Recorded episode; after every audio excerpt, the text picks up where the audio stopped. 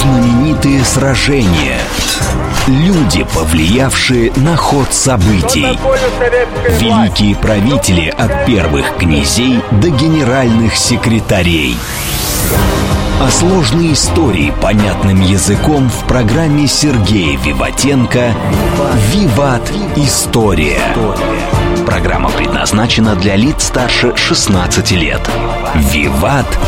История». Добрый день, вы слушаете радио «Говорит Москва». В эфире программа «Виват История». У микрофона Александра Ромашова. Я представляю вам автора и ведущего программы петербургского историка Сергея Виватенко. Здравствуй, Сергей. Здравствуйте, Саша. Здравствуйте, дорогие друзья. Я хочу напомнить нашим слушателям, что у нас по традиции в конце выпуска историческая викторина, призы для которой книги нам предоставляет Санкт-Петербургский центр благородного воспитания. Это семейный культурный клуб, в котором дети занимаются вместе с родителями. И занимаются они в прекрасном дворянском особняке нашего города. Присоединиться к обучению в центре можно в любой момент, а узнать подробности и записаться можно на сайте благородство.ком. Итак, сегодня у нас как раз книга на кону, можно сказать. Тема нашей сегодняшней программы – книга «Мастер Маргарита» Михаила Булгакова. А, да, дорогие друзья, Сегодня я бы назвал бы нашу с вами а, встречу роман «Мастер Маргарита. Взгляд историка». Угу. Ну, понятно, дорогие друзья, что филологи по-своему осмотрят, да, философы по-своему, ну и прочее, да, а я как бы попытаюсь сказать, что там было, кого подразумевали, ну, какие-то такие вещи. Самые сложные передачи для меня именно делать вот на приграничье разных наук, да, поэтому вот, ну вот про Евгения Негина мы сделали передачу, получили много положительных откликов, а сейчас у нас еще и фильм вышел очередной. Ну да, сейчас много об этом говорят, и о самом романе стали вспоминать, да. и сравнивать разные киноверсии. Еще раз, я не буду сравнивать, ну, ты уже а, посмотрел. Да, я уже посмотрел, да, абсолютно верно. Я не буду сравнивать, не буду говорить хорошие, плохие. Я все-таки в киноинституте работаю, поэтому это как бы, да, ну, смешно свое мнение говорить, когда вокруг тебя творцы, да. Могу только как зритель, понравилось, не понравилось. Ну, в принципе, конечно, я сравнивал, смотрел с другими известными Я попытками. только видела «Бортка», знаменитый сериал, который Ещё мне очень понравился. Юрий Кара. Да, да. Угу. Ну, еще раз, дорогие друзья, посмотрите, сами решили. Конечно, единственное, что мне там не то что порадовало, но как бы посмеялось, что бал э, сатаны происходит а, в покойницкой музее этнографии народов СССР. Э, вокруг барельефа литовцы. Угу. ну вот, ну, местные, как бы, особенно а, ученые меня поймут, о чем я говорю, угу. да? Ну, как бы вот сделали такую вот достаточно интересную вещь. То есть, да, Москву в основном снимали в Санкт-Петербурге. А, да. А почему, интересно, так происходит? Уже не первый раз, кстати. Ну, наверное, Но я понимаю, Бортко снимал мало и да. собачье сердце же здесь Да, частично. абсолютно верно. Но он-то наш, и, да, как. И как бы на старорусской этот вот курданер, где да. жил бездомный. А в этом фильме они использовали патриаршие пруды, они сделали у здания Ленинца на Московской площади, да? Да, а, там, сказ... да? да, там сами пруды – это фонтаны, которые там, да, ну и Ленин нам тоже вылезает, и плюс компьютерная графика. Массолит они изобразили в ДК имени Блохина, ну, помнишь, там, где угу. Камчатка рядом. Угу. А, да. Ну и что-то другое, там что-то вижу, там такое. Интересно, да. на, на Московской площади как, какие там пруды? Там только фонтаны? Вот фонтаны там, это, да. Это пруды патриаршие, Ну, да? примерно, да. Поэтому давайте, дорогие друзья, вы сами посмотрите. Да, но я как взгляд историка или как кроеведа, простите за такое выражение, да, все-таки свое сказал. Сергей, ну давай начнем, наверное, с истории создания этого романа. Угу. Как я помню, писал он его далеко не один год и много-много лет, и наверняка переделывал. Ну, давайте так, вопрос о том, когда именно писатель приступил к работе над, как говорится, последний закатный роман, как он это говорил, а в булгаковедении остается открытый, да, по одним данным, черновые наброски Михаил Афанович Булгаков начал делать где-то в 1928 году, по другим – в 1929. В первом варианте, состоящий из 160 рукописных страниц, отсутствовали мастер и Маргарита, однако действие, как и окончательной редакции, начиналось в час заката на Патриарских прудах. Ну да, где прогуливались и беседовали два персонажа. А Берлиоз которого вначале звали Владимир Миронович, ну, не знаю почему, и бездонный в ранней версии имел имя Антон. Да. Писатель не сразу пришел к названию, которое мы с вами знаем, а сначала это было копыта инженера, потом гастроль, ну, Волода имеется в виду, и так далее и тому подобное. А весной 30 -го года Булгаков сжег первую редакцию романа. А причиной такого на шаг стал документ, полученный из глав Реперторкума, в котором говорилось, что новая пьеса Михаила Афанасьевича «Кабала Святош», это про Мольера, известная, да, которая была поставлена уже после войны, там очень талантливо там играл Любимов, а к представлению была не разрешена.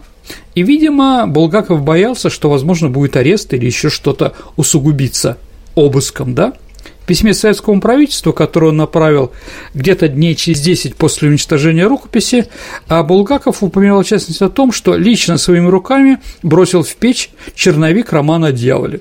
Само событие, по мнению Булгаковегов, наиболее точно описано в главе «Явление героев», когда мастер вынул из ящика стола тяжелые списки романа и черновые тетради начал их сжигать. Но небольшая часть уничтоженного произведения, две тетради с разорванными страницами, уцелела. Да? В 1932 году писатель вновь вернулся к нереализованному роману. Ну и вторая версия серьезно отличается от итоговой. А чем же? Ну, еще раз, дорогие друзья, могу говорить свое мнение, да, которое там, да, ну, нет авторского лиризма такого, конечно, который есть в «Мастере Маргарите». Он, наверное, этим лиризмом окрашен весь текст романа о мастере. Это пока роман только о дьяволе. Причем в интерпретации образа дьявола писатель поначалу, ну, скажем так, более традиционен. Ну, к Фаусту Гет. Угу. А Волан еще вступает в классическую роль искусителя и провокатора. Основательная работа над произведением началась в 1934 году. Ну, тут все литературоведы, которые занимаются романом или Булгаковым, они согласны, что активность началась как раз именно в этот год. На одном из листков, которые датированы 1934 годом, а, когда разбирали после смерти Булгакова его стол, его комнату и прочее, там была такая запись «А «Помоги, Господи, написать роман». А, и тогда же появляются трагические герои, как он писал «Маргарита» и ее спутник, который вначале именовался поэтом. Затем его Булгаков назвал Фаустом, ну, опять-таки понимаем почему, и, наконец, уже перевоплотился в мастера. А в одном из писем 34 года, письме к Викентию Вересаеву, другому писателю, Булгаков писал а я уже в Ленинграде, теперь здесь, задыхаясь в моих комнатенках, я стал морать страницу за страницей наново. Той самый уничтоженный три года назад роман. Зачем, не знаю. Я тешу себя тем, что, возможно, пусть упадет в лету. Да. Но, дорогие друзья, надо, надо понимать, что в советское время писали или в стол, зная, что это никогда не напечатают, или пойти на какой-то компромисс. Ну, читайте Довлатова про это, или какие-то другие произведения. Окончательное название «Мастера Маргарита», судя по дневникам жены писателя Лены Сергеевны, произошла в 1937 году. Помощь в подготовке машинописного текста оказывалась сестра Елены Сергеевны Ольга Бакшанская. Вот такой интересный момент, что вспоминает сестра про сестру, что она такая серьезная была, когда перепечатывала это. Ну, согласимся, что роман иногда веселый, иногда как-то, но с таким вот лицом, да, и улыбнулась она только один раз. Саша, как ты думаешь, какое самое смешное, по мнению вот этой женщины, а, часть романа? Не знаю. Это хор сотрудников зрелищной комиссии, угу. хоровая лихорадка называемая, «Славное море, священный угу, Байкал». Да-да. Ну, возможно, об этом еще поговорим. Да, зимой 40 -го года самочувствие Михаила Афанасьевича резко ухудшилось. Писатель уже не вставал с постели и, однако, продолжал работать. Но, наверное, можно сказать, что именно работа над романом дала Михаилу Афанасьевичу еще силы, чтобы остаться здесь. Да, знаете, люди, ставящие перед собой цели, они могут… Ну, считается, что он недописанный роман. Да, конечно. Итак, что появилось в последний момент, да, что да, среди эпизодов, включенных в сюжет на последней неделе, это перемещение Степана Лиходеева в Ялту, а приход буфетчика Сокова к специалисту по болезни печени профессору Кузьмину. Как отмечал литературовед Владимир Лакшин, Сцена с Кузьминым была откликом на реальные события осени 1939 года. Один из докторов, оценивая состояние здоровья, по писателю заметил, что Булгаков, как врач, должен знать о том, что смерть – это вопрос нескольких дней. После того, как этот врач сказал Булгакову, да, что он умрет через несколько дней, он умер сам. Вот. По воспоминаниям Лены Сергеевны, в конце зимы 40 -го года Михаил Афанасьевич почти утратил возможность диктовать, однако по-прежнему пытался это делать. По данным исследованиям, последняя авторская правка была внесена 13 февраля в главе о Маргарите, наблюдавшей за похоронами Берлиоза, и звучит как предчувствие. «Так это, стало быть, литераторы за гробом идут?» Это была фраза, последняя, сказанная Булгаковым и записанная и вставленная в роман. Сергей, ну давай поговорим о героях романа. Ну, там, во-первых, получается, что даже несколько сюжетных линий, там и есть 100%. и историческая, Роман в романе, как... и это, и даже романтическая история мастера и Маргариты. Действительно, кто-то смотрит это как на религиозный роман, кто-то смотрит на любовный роман, кто-то на исторический роман и так далее, и тому подобное. О чем разговор-то? Ну, начнем с мастера. Все-таки мастер и Маргарита. Но он Саша историк, который сделался писателем – а вообще, наверное, мастер – это во многом автобиографический герой. Ну вот в последнем фильме как раз мастер вообще изображен как Булгаков. Его возраст в момент действия романа, ну там, человек примерно 38 лет. Но если вы помните, Пушкину тоже было 38 примерно лет, ну там 38 год был, когда он погиб. Вот, возможно, это не случайно а может быть и нет. Что ему 38 лет, он же представился Саша в лечебнице перед Иваном Бездомным. Это в точности возраст Булгакова в мае 29 -го года, когда он начал работать. Кстати, 38 лет ему исполнилось 15 мая, да, через 10 дней после того, как мастер его возлюбленная покинули Москву, если вы помним, да, произведение. Газетная кампания против мастера его роман о Понтии Пилате напоминает газетную кампанию против самого Булгакова – в связи с повестью «Роковые яйца», пьесами Дни Турбиных, «Бег», Зойкина квартира, конечно, даже роман «Белая гвардия». В частности, в Булгатском архиве сохранились выписки из газет, которые он, да, про него печатали, да. Вот, например, газета «Рабочая Москва» от 15 ноября 28 года, а заголовок там такой «Ударим по Булгаковщине». Правда же, похоже. Но есть знаменитая фотография 36 года, где Булгаков в шапочке мастера, да. С другой стороны, портрет мастера, который описал Булгаков, да, бритый, новолосый, с острым носом, с тревоженными глазами и свешившимся на лоб клоком волос. Ну, согласимся, дорогие друзья, это не Булгаков. На кого он похож? Длинный нос, клок волос, Гоголь Николай Васильевич. Он же тоже сжег. Но мы еще да, об этом конечно. поговорим. Да, мы еще поговорим.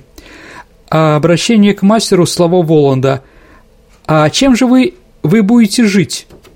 Это парафраз известного высказывания поэта-журналиста Некрасова, адресованное Гоголю, относящееся к 1848 году. Но оно номер 6 журнала «Современник», 1855 год. Ну, Некрасов, да, после смерти Гоголя написал о том, что он такую фразу ему говорил. Она называлась «О заметках и размышлениях нового поэта о русской журналистике». Это, кстати, соавтор этого произведения еще литературный критик Панаев.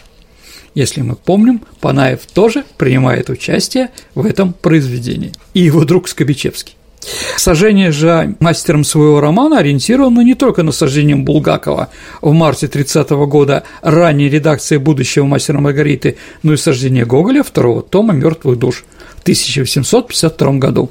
Некоторые находят в мастере сходство с Кантом, которого бездомный предлагает на Соловки отправить. Ну, наверное, вы знаете, что спорил все время с Кантом некий купец Грин такой в Кёнигсберге. Поэтому считается, что купец Грин – это Алаозий Магарыч, ну, человек, который предал Булгакова и заселился в его квартирах. А если вы помните, в последнем полете мастер принимает облик философа XVIII века Канта – Волосы его белели теперь при луне и сзади собрались в косу, и она летела по ветру, когда ветер отдувал плащ от ног мастера. Конец цитаты. Но если мы посмотрим на литографии и другие изображения Иммануила Канта, то, наверное, мы видим, что в этом что-то есть. Тут вот есть и имена, не только мастер, у других героев есть имена, они о чем-то говорят вообще, это говорящие имена? Ну, да, конечно, сто процентов. Еще раз, все не все, и все ли я знаю, я тоже не скажу, но давайте так, от самого простого. Воланд автор взял это имя, взял из пьесы «Фауст», где так один раз представляется Мефисофель, то есть дьявол, да, но по-немецки «Воланд» переводится как «черт», да, а вообще в романе очень много отсылок к этой пьесе. Так, например, у Воланда в какой-то момент появляется шпага. Она была у Мефистофеля. А когда с ним знакомится Берлиоз Иван Бездомный, Воланд опирается на трость с рукояткой в виде головы пуделя. В пьесе Мефистофель в пуделя тоже как бы превращается. Да? Имена всех приближенных Воланда могли быть расшифрованы при обращении к ивриту и древнееврейским верованиям. Коровьев, скорее всего, от слова «коров», то есть близкий, приближенный. Азазела, ну это Азазель, я думаю, да, один из демонов, который, как считается, изобрел оружие и зеркала. Кстати, в романе Азазелы тоже выходит из зеркала. Бегемот буквально животное. Но в христианской традиции, Саша, бегемотом стали звать демона, потакающий плотским желанием – он мог воплощаться не только в кота, но и в собаку, волка и слона. Также, по поверьям, он заведовал у дьявола пиршествами. Имя Гела для персонажа Булгаков подчеркнул из статьи «Чародейство» из энциклопедии Брагауза и Фрон, где отмечалось, что на острове Лесбос этим именем называли и безвременно погибших девушек, после смерти ставшие вампирами. Вот дальше. Фамилия бездомного можно отсылать к словам Иисуса о торговцах в храме «Мой дом домом молитвы наречется, ведь бездомный атеист, он не посещает храма, то есть храма Дома Божьего». А Берлиоз, ну, вы понимаете, что Берлиоз – это композитор. Да, Гектор Берлиоз – это композитор бельгийский. Берлиоз написал э, фантастическую симфонию она, кстати, посвящена Николаю Первому, ораторию осуждения Фауста. То есть, да, у него много чего есть про это. Вполне возможно из-за этого, а может быть из-за другого. Берлиоз, когда приехал в Россию в 40-е годы, как раз при Николае Первом, он вместо двух недель гастролей а, кстати, вот в Доме офицеров, ну, в нашей филармонии, да, на Михайловской улице, он а, прогастролировал два месяца с аншлагами. И поэт Полонский а, написал про него такую эпиграмму. Здесь Берлиоз я видел сам, его еврейско-римский профиль, и думал, что там скажет нам сей музыкальный Мефистофель. Ну, скажете вы, и что тут такого вообще здесь Булгаков? А Булгаков здесь напрямую. Когда Булгаков умер, и стали разбирать в нехорошей квартире на Большой Садовой, 50 бис, или как там у него адрес там, да, его документы на столе, то увидели эту эпиграмму. Еще раз, Берлиоз, евреи, римляне и Мефистофель. Мы можем только фантазировать, действительно это повлияло или не повлияло. Я вам сейчас говорю, ну вот какие мнения есть. Ну, Маргариту в романе откровенно сравнивают с королевой Марго – ну, это Дюма, представительница династии Валуа, которые при жизни звали главной блудницей Франции и которые католики упрекали в предательстве веры за то, что она спасла мужа Гугенота. Это мы все помним, дорогие друзья. Это имя у герцогини также отсылка к возлюбленной Фауста. Маргарита вызывает симпатию своей эмоциональностью, ну и, наверное, умением любить. А я слышала, что он писал ее образ со своей жены, во всяком да. случае, внешне. А почему нет? Вполне возможно, что его жена, последняя, во всяком случае, да, которая вот он ее писал с нее. Но в конце концов, именно Саша, наверное, ее несдержанность, неготовность обдумывать и готовность поставить любовь кстати, грешная, ведь она замужем, превыше всего приводит к тому, что она оказывается во власти дьявола. Хорошо, но мы поговорили вот про имена, а угу. что касается прототипов? А здесь тоже есть спорные моменты. Существует точка зрения, что прототипом Берлиоза был Леопольд Авербах, литературный критик, глава литературной группировки «РАП», но это которые довели Маяковского до самоубийства. По другой версии, прототипом послужил известный пролетарский поэт Демьян Бедный. Бедному принадлежит самый знаменитый антирелигиозный памфлет того времени. Это поэма «Новый завет без изъяна евангелиста Демьяна». Ну, как вы знаете, что Евангелие от Булгакова иногда называют мастера Маргарита, некоторые, да? Но здесь вот евангелист Демьян. А сразу говорю, не надо это читать. Не портите себе перед обедом, да? Не надо читать советских газет. Финал этого произведения единственно звучит следующим образом. Точное суждение о Новом Завете Иисуса Христа никогда не было на свете. Так что некому было умирать и восклицать, некому было Евангелие писать. Именно это сочинение, как ни одно другое произведение эпохи, может рассматриваться в качестве прообраза поэмы «Бездомного». Оно было построено как Евангелие от Иуды, по словам автора, единственного честного человека в новозаветной истории. Ну и, конечно, это еще Губельман. Губельман – это Емельян Ярославский с его «Библия для верующих и неверующих». А Авербах? Ну, намек на эту фамилию в завуалированной форме присутствует в эпизоде, когда Воланд угощает бездомного и Берлиоза тем сортом папирос, который желает бездомный, нашей маркой. А вот, кстати, она и сейчас еще производится в Ростове-на-Дону, Саш. В связи с этим возникает ассоциация со сценой в погребе Ауэрбаха из Фауста, Гёте, да, где Мефистофель мгновенно представляет посетителям тот сорт вина, который они желают. Да? Здесь надо иметь в виду практическое тождество фамилий Авербах и Ауэрбах. Дальше директор ресторана Грибоедов, да, Арчибальд Арчибальдович, прототипом которого был Яков Данилович Розенталь, который работал с 25 по 31 года директором ресторана Дома Герцена. Ну, так назывался Дом литератора. С одной стороны, дорогие друзья, ну, понятно, Грибоедов, Герцен, да, ассоциации такие. А с другой стороны, Дом литераторов в Ленинграде, а он же и в Ленинграде писал произведение, уже процитировал, назывался Грибоедов, потому что он находится на набережной канала Грибоедова.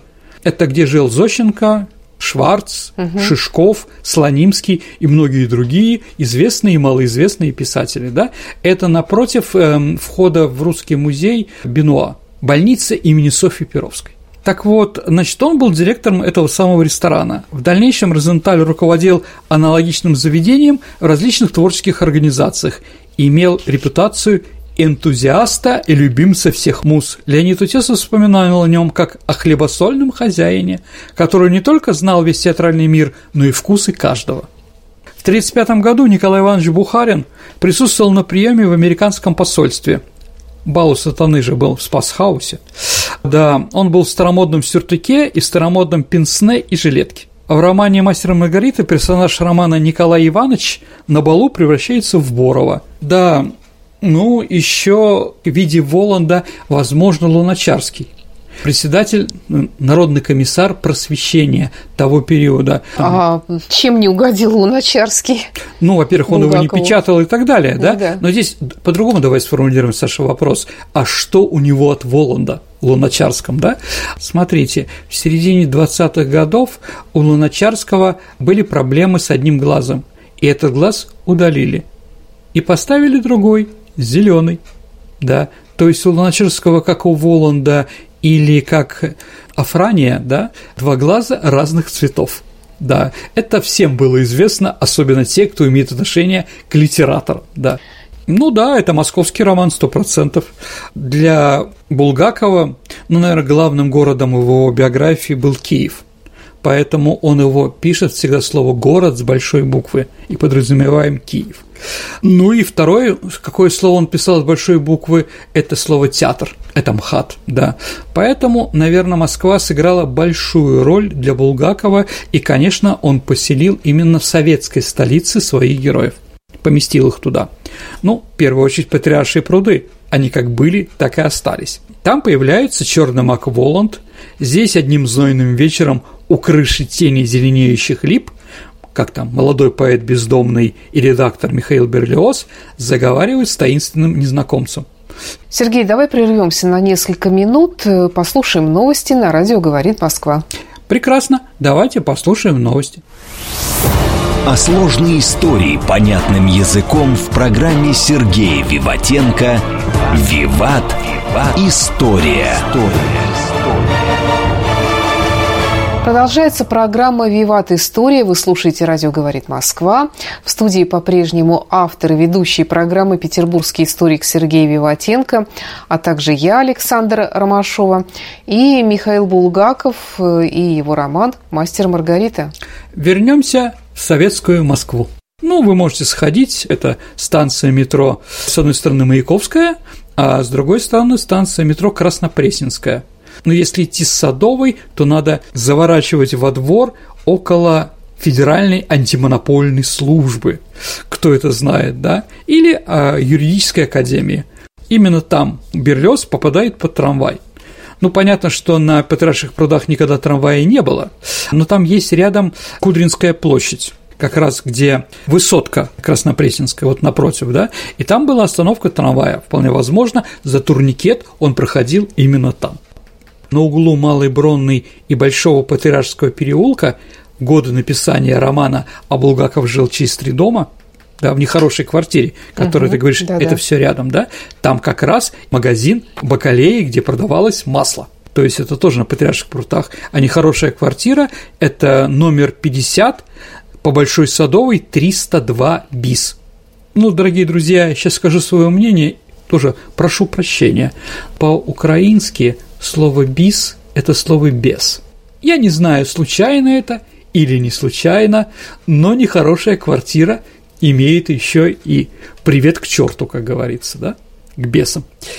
Ну да, это сейчас, Саша, любимое место почитателей творчества писателей. Да, лучше идти со станции метро Маяковской, проходить через зал имени Чайковского, дальше театр Моссовета, потом военный университет, не знаю, как сейчас он называется, и если он там, да, ну, можно дойти, да. А вот маленькие комнаты московской коммуналки Булгаков там прожил три года, с 21 года по 24 год. Свое пристанище писатель называл «гнусной комнатой в гнусном доме».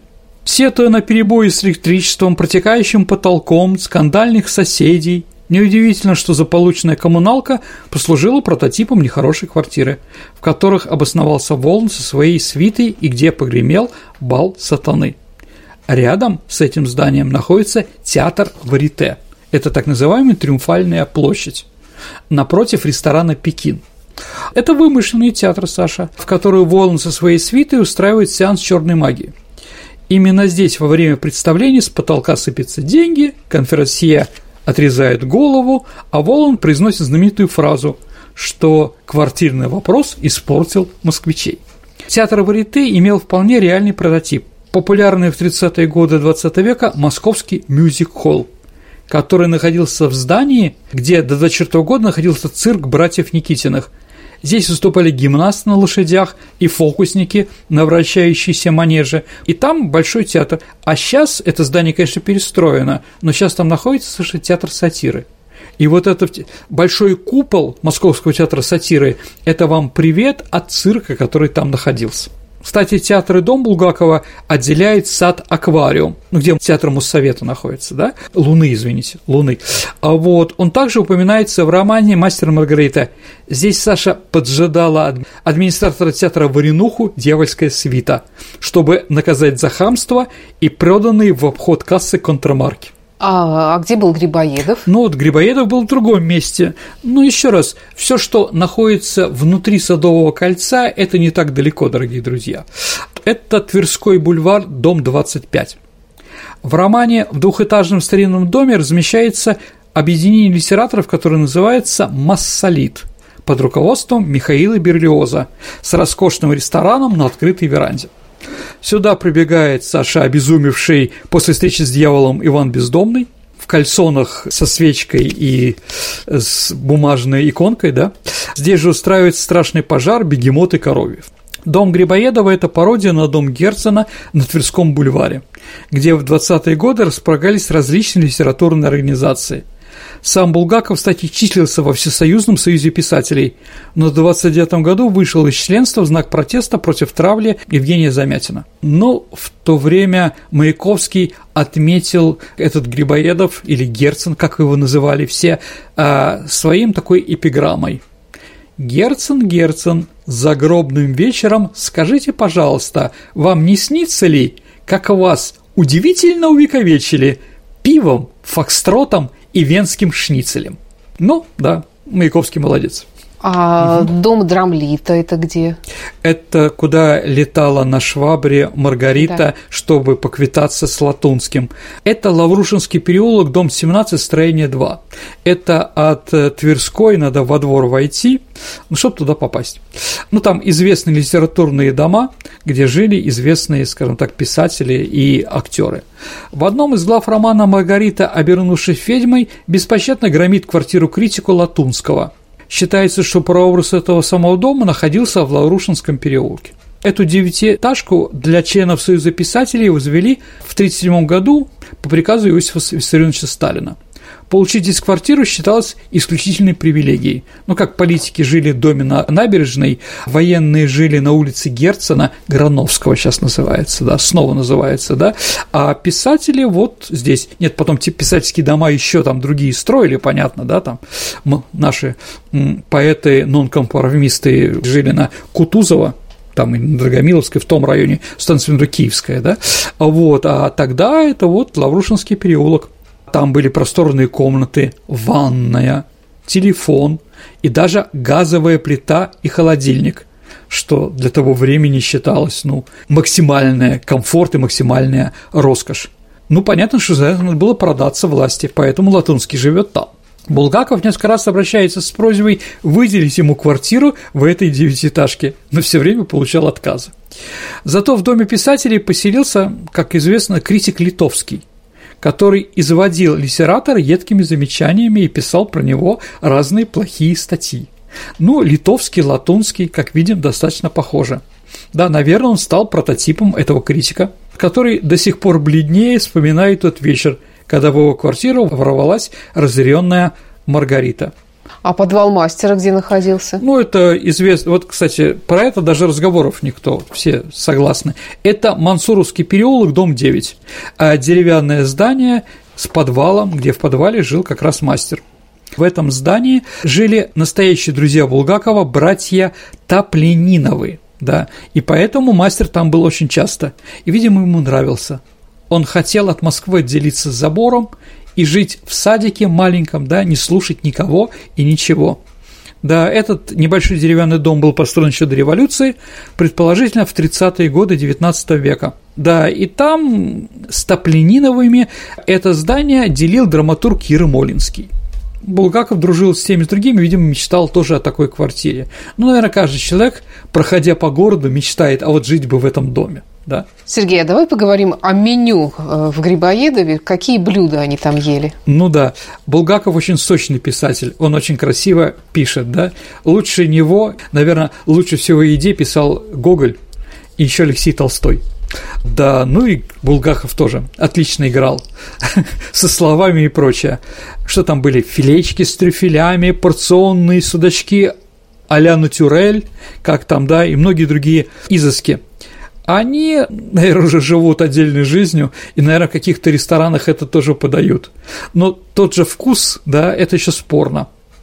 Так же, как и яйцо кокот, там шампиньонами, по-моему, было еще, да, свежая икра, раковые шейки, деваляй о котором угу. уже спрашивали наши да. товарищи, да. Ну давайте пройдемся, да, как бы порционные судачки а натюрель. Вы берете рыбу, Саша, судака, конечно, и он готовится в виде бульона. В эту воду добавляется уксус и соль, а также перец и масло. Да, в некоторых случаях добавляется еще белое вино. Да, и вот вода кипит, и в нем как раз эти, эта рыба становится, да, съедобной. А они подаются всегда с отварной картошкой с различными соусами, а картофели продавались, э, то есть продается в виде бочонков. Вот такая вот а-ля натюрель. Обязательно закажите в каком-нибудь ресторане. Яйца кокот. Подаются блюда в чашечке. Именно от этого происходит название. Да, на дно чашечки клали мясо, рыбу и овощи. Обязательно приправляли все теплым сыром. Яйцо же разбивали сверху, полученную смесь готовили в духовке несколько минут. Подавали с, пюре из шампиньонов. Угу. А там еще есть такой суп принтантьер. Да, да, был такой, да. А, вообще, ну, это от слова принтон, «Le printemps» – это весна, то есть суп весенний. То есть это же в мае все происходит, да? из крапивы, возможно, из первых каких-то съедобных зеленушек. Вот в Грузии есть такой очень хороший суп, да, вот как раз из первой зелени он сделан, да, ну, с мясом, естественно, а, вот, да, ну, такой витаминный, что ли, да. Сергей, ну, давай отвлечемся от еды уже, и давай э, поговорим о романе. В романе э, который весь пронизан хри- христианскими мотивами. Угу. Давай вот об этом поговорим лучше. А, по моему мнению, это прохристианская книга «Мастер Маргарита», чем антихристианская, как некоторые у нас об этом говорят. Для многих «Мастер Маргарита» стала символом протеста против христианской догмы и манифестом права на гордость. Ну, там такая фраза есть, да? «Никогда ничего не просите, никогда и ничего, и особенно у тех, кто сильнее вас. Сами предложат и сами вам все дадут». А она стала крылатой, да, среди нашей интеллигенции – это, Саша, фраза перевертыш фразы Христа. «Просите, и дано будет вам, ищите и найдете, стучите и отворит вам, ибо всякий просящий получит, ищий находит, и стучащий отворит». Ну вот как бы, да, поэтому вообще многие места из речей Воланда и его компании можно понять, только зная Евангелие. Но это же Воланд говорит, дорогие друзья, это все таки немножко, да, антихристианские вещи. Да, но и давайте самое главное, что мы скажем. Действие романа происходит на Страстной неделе, то есть это неделя перед Пасхой. В эпилоге упоминается весеннее праздничное полнолуние, да, то есть Пасху. Как известно, в православии Пасха празднуется именно в первое воскресенье после одной из весенних ночей полной луны. События романа постоянно параллельны евангельским событиям, но немножко, что ли, пародируют их. А роман начинается в среду, в Страстную среду на голову Христа изливает душистое масло миру. Ну, а в среду Булгакова разливается постное масло, да, Аннушка его разливает. Сеанс Возрите происходит в Великий Четверг. Но это для христианина в принципе невозможно, дорогие друзья. Христиане в этот день собираются в храмах и служит рассказ о страданиях Христа. То есть, очевидно, кто ну, 20 лет или 15 лет после Октябрьской революции, когда это все происходит, да, ну, как-то считает, люди-то все те же самые остаются, только квартирный вопрос их портит, и там атеистическая пропаганда какая-то, да, но они же все знают, что такое Страстной четверг, поэтому все, кто пришли в Арите, они все, ну, безбожники, да, поэтому их и не жалко, поэтому Воланд над ними и издевается раздевает их, бросает им фантики и так далее и тому подобное. Ну, в общем, понятно, что не надо ходить в арите в этот день, это кощунство. В ночь на Великую Субботу в старину принимали крещение, окунались в купель. Маргарита в эту ночь присутствует на балу Воланда и купается в крови. Но в воскресенье мы не видим пародии. Дьявол со своей спитой спешат убраться прочь от святости пасхального воскресенья. Помните, мессир, суббота, солнце склоняется, нам пора. А что касается действия, которое происходит в Иерусалиме? Ну, давайте так, у нас уже с вами была определенная передача, связанная с Иерусалимом или Ближним Востоком, да, библейским. А вот, но сейчас, ну, давайте так, для описания жизни в Древнем Иерусалиме Булгаков пользуется книжными источниками. Сохранилась тетрадь, названная писателем «Роман. Материалы». В нем выписки из Тацита, на французском языке и по латыни, а, из книги Ренана, знаменитой «Жизнь Христа», да, Барбюса, из энциклопедического словаря Баргауза и Фрона, из истории евреев Греца и из книги профессора Киевской духовной академии Макиавеевского, которая была с детства у него э, в Киеве. В сочинении лектора Оксфордского университета доктора богословия философии Альфреда Эдерштейна «Жизнь и время Иисуса Мессии» обсуждаются все варианты, имеющие отношение к первосвященнику. Да? Там его называют то и Каифа, то ли Каяфа, то ли Кай-Иафа, Кайфа, ну и так далее. И Эдерштейн считает, что лучший вариант этого имени Каифа. На этом варианте останавливается и Булгаков. А почему? Но у евреев гласных нет э, в их алфавите, поэтому можно как-то это интерпретировать по-разному. Да? Когда булгарский Пилат читает свиток пергамента, который взял он у Левия Матвея, он с трудом разбирает корявые строчки. среди которых была такая надпись «Вчера мы ели сладкие весенние бакароты». В книге Эдерштейна находим пояснение. Из Сирии в Иерусалим привозили свежие бикурим, ну, видимо, какая-то еда. А бугалковская Ганоцри, то есть прозвище Иешуа, также, вероятно, восходит к этой книге. То есть Ганоци – это из Назарета. Ну, Иисус Христос, да, назаретянин, да. Однако обратимся к плану рисунку макета и брошюре «Иерусалим и его окрестности» Випера, которая тоже была в библиотеке у Булгакова. Да, и там как раз рассказывается, какой был древний Иерусалим. И если мы сравним, да, что писал Випер и что потом упоминает Булгаков, то, наверное, мы сможем сказать, что действительно Булгаков опирался именно на эту книгу. Так вот, э, город состоит из трех возвышенностей – Сион, Акра и Мария. Эти холмы разделены долиной Терапион. На скалистой крутой юго-западной возвышенности на горе Сион находился дворец Ирода Великого – если стоять в обращениях на восток парадных дворцовых ворот, то на северо-востоке холма Морима поднимается вверх Иерусалимский храм. Когда Пилат стоит спиной к воротам, то он указывает Каифе вдоль направо туда, где в высоте плывет храм. Да. Третья гора Акра находится по другой стороне от этой долины, на севере. В соответствии с реконструкцией Випера, юго-западная часть Иерусалима находится верхний город – да. А Нижний город находится на северо-западе. На карте энциклопедии Баргазу и Фрона он расположен на юго-востоке, то есть на стороне Сыроварной долины. Все продвижение героев Булгакова Саша прослеживается по плану Випера не только в пространственном, но и в временном отношении. Ну, пример такой, да, когда Левий и Матвей решают освободить Ешо от грядущих мучений, убив его ударом ножа, то он выбирается из толпы, сопровождая повозку с приговоренными на казнь, и возвращается в город, чтобы достать нож. Как там пишется, добежав до городских ворот и лавируя в толчее, всасывающие в город караванов, Левий видит на левую руку от себя раскрытую дверь ловчонки, где продается хлеб. Он крадет нож и через несколько минут вновь оказывается на Явской дороге. Этот эпизод помогает доказать, что Иршулаим в булгарском романе – это Иршулаим макета Випера. Если Булгаков строил план своего Иерусалима по карте Древнего Иерусалима из энциклопедии Баргаза и Фрона, то его герою пришлось бы бежать за ножом более километра, что, наверное, противоречит произведению «Мастер Маргарита». То есть Випер, а не большая энциклопедия Баргаза и Фрона. Сергей, о судьбе романа. Давай поговорим, когда он был напечатан. А, за пять месяцев до смерти Михаил Афанасьевич составляет завещание, согласно которому забота и о рукописи поручается наследнице Елене Сергеевне Булгаковой. На доработку мастера Маргарита вдова писателя потратила более 20 лет.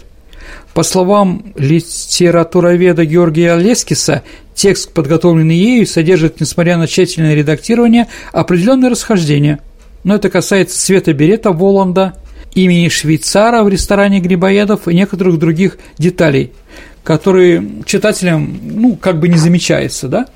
Елена Сергеевна делала несколько попыток напечатать роман.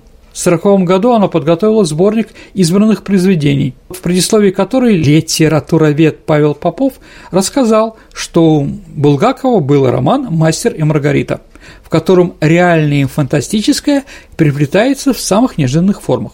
Понятно, что этот сборник не вышел в свет. А статья Попова была опубликована только в 1991 году. В книге «Я хотел служить народу», изданной к столетию со дня рождения Булгакова. В 1946 году одно из писем вдовы писателя удалось через знакомую портниху вручить сотруднику аппарата Сталина Александру Поскребышеву. Ответ из управленческих органов казался обнадеживающий. Булгаковы порекомендовали обратиться к директору госиздата, который будет в курсе. Однако через некоторое время появились постановления в журнале «Звезда и Ленинград», Оргбюро ЦК ВКПБ, это событие заставило издателей быть осторожным и реагировать на вопрос о публикации «Мастера Маргарит» словами «не время». Ситуация начала меняться в эпоху оттепели. И в 1962 году в издании «Молодая гвардия» вышла «Жизнь господина де Мольера». В справке, сопровождающей роман, Вениамин Кайверин упомянул о «Мастере и Маргарите» как о произведении, в котором невероятные события происходят в каждой главе, и заявил, что роман давно пора издать, потому что по своей необычности или едва ли он найдется равный по всей мировой литературе. Впервые роман был напечатан в сокращенном виде в журнале «Москва» номер 11 за 66 год и номер 1 за 67 год – для подстраховки публикации снабдили одобрительное предисловие Константина Симонова. Параллельно за рубежом в издательстве «Имка Пресс» в 1967 году вышел полный книжный вариант «Мастера Маргариты», текст которого соответствовал машинописной рукописи. Отдельной книгой в СССР роман был напечатан в 1973 году. Сергей, ну вот давай, у меня напоследок такой вопрос к тебе. Э, действительно ли был Булгаков таким борцом с советской властью? И второй, наверное, вопрос э, – его личное отношение к религии. Ну, давайте так, начнем со второго. У него папа и дедушка были священниками. Поэтому он с детства все это прекрасно понимал и знал, и он был истинно верующим человеком. И, конечно, все эти антирелигиозные вещи для него были ужасны. И поэтому он с этим в первую очередь боролся. А вот есть ли какое-то отличие, скажем, дней Турбиных э, вот с этой точки зрения от мастера и Маргариты? Ну, давайте так. Дни Турбиных все герои верующие. Да, и заканчивается это произведение в Рождество – и не случайно там, да? А здесь наоборот, здесь практически все герои нерелигиозны. Сатанисты. Ну, по-разному, скажем так, да. Но, во всяком случае, безбожники точно. Вот. Разница 7-8 лет между написанием «Не Турбиных» и началом работы на «Мастер Маргариты». Очень много изменилось за эти 7 лет в России, да? И поэтому он по-другому взглянул на страну и то, что там происходит. Я не думаю, что он был антисоветским, да, но ему, конечно, многое в стране не устраивало 100%. Ну и самое главное, свободы творчества у него не было такое произведение он мог писать только в стол. Но и те произведения, которые он пытался печатать, да, а, ну, практически ничего не было напечатано. Ну, кроме после а, Дни Турбиных, да, он же работал в МХАТе, и там его произведения принимались с разработки, но потом не печатали. Я напомню, что это и Бег, Иван Васильевич меняет профессию. Да. Это же тоже Булгаков. И тоже написано было для МХАТа и прочее. Поэтому, наверное, можно сказать, что он был не то что недоволен советской власти, но недоволен своим местом в литературном и творческом процессе, который в это время происходил. Спасибо, Сергей, за интересный рассказ. Эм, ну а теперь давай перейдем к нашей исторической викторине. Я напомню, что мы каждую программу разыгрываем книги, которые нам предоставляет Санкт-Петербургский центр благородного воспитания, семейный культурный клуб, в котором дети занимаются вместе с родителями и воспитываются через эстетику российской культуры в уютной атмосфере дворянского особняка. Подробности и запись на сайте благородство.ком. Э, какой у нас был вопрос в прошлой программе? Саша, в прошлый раз у нас была передача про э, индустриализацию Сергея Юрьевича Вита. И вопрос был такой. Каким танцем называли экономическую политику Витте оппозиционная пресса? Витовые пляски. Пляска святого Вита. Да, определенно, да. да. Я думаю, что правильный ответ у нас есть, Саша. Да, но первым правильный ответ прислал Виктор Зинчук. Прекрасно, поздравляем с хорошей книгой. Ну а теперь новый вопрос. Напишите фамилии двух журналистов, которые описали во второй половине XIX века пожар в Апраксином дворе в Петербурге. Ваши ответы отправляйте на наш электронный адрес радио Виват собака mail.ru э, или вступайте в наше сообщество ВКонтакте, и через него всегда есть возможность связаться с Сергеем Виватенко или мной, Александрой Ромашовой, и в личном сообщении тоже отправить ваш вариант ответа. Ну а на сегодня все. Это была программа «Виват История». Спасибо за внимание и до встречи в эфире. Берегите себя. До новых встреч в эфире.